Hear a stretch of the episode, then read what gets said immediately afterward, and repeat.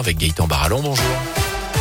Bonjour Jérôme, bonjour à tous. À la une quatorzième jour de guerre en Ukraine, les combats se poursuivent sur fond d'évacuation difficile des civils. Au moins dix personnes ont été tuées ce matin par des tirs russes sur des zones d'habitation dans l'est du pays.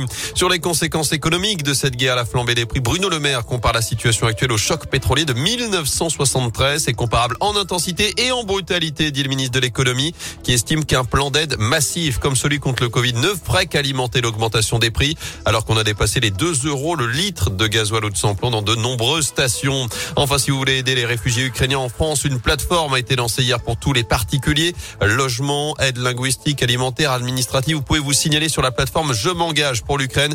Ça se passe sur le site parrainage.réfugiés.info. Dans l'actu dans la région, Nordal Lelandais de retour au tribunal, déjà condamné pour les meurtres de la petite Maëlys et du caporal Arthur Noyer. Il comparait aujourd'hui pour avoir eu des téléphones portables dans sa cellule de la prison de Saint-Quentin-Falavier en Isère à deux reprises. C'était en décembre dernier. Il avait pourtant été placé à l'isolement.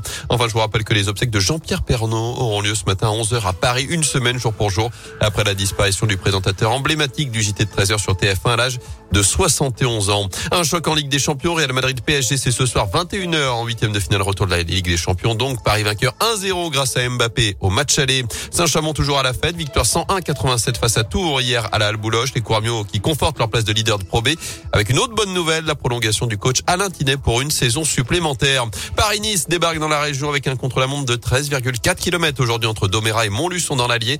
Pour les voir chez nous, ce sera demain, départ à Saint-Just-Saint-Rambert à partir de 11h, direction le Pila, puis l'Ardèche pour une arrivée à Saint-Sauveur de Montagu. Enfin, le Cop Nord remplit le carré légende, aussi le chaudron prêt à bouillir de nouveau pour la réception de 3. Ce sera dans 9 jours, donc, à Geoffroy Guichard. Avant cela, les Verts se déplaceront à Lille après-demain pour la 28e journée de Ligue 1. Et eh oui, les journées là qui commencent à avancer, on est dans le, la dernière ligne droite du championnat. C'est 9 journées? 11 11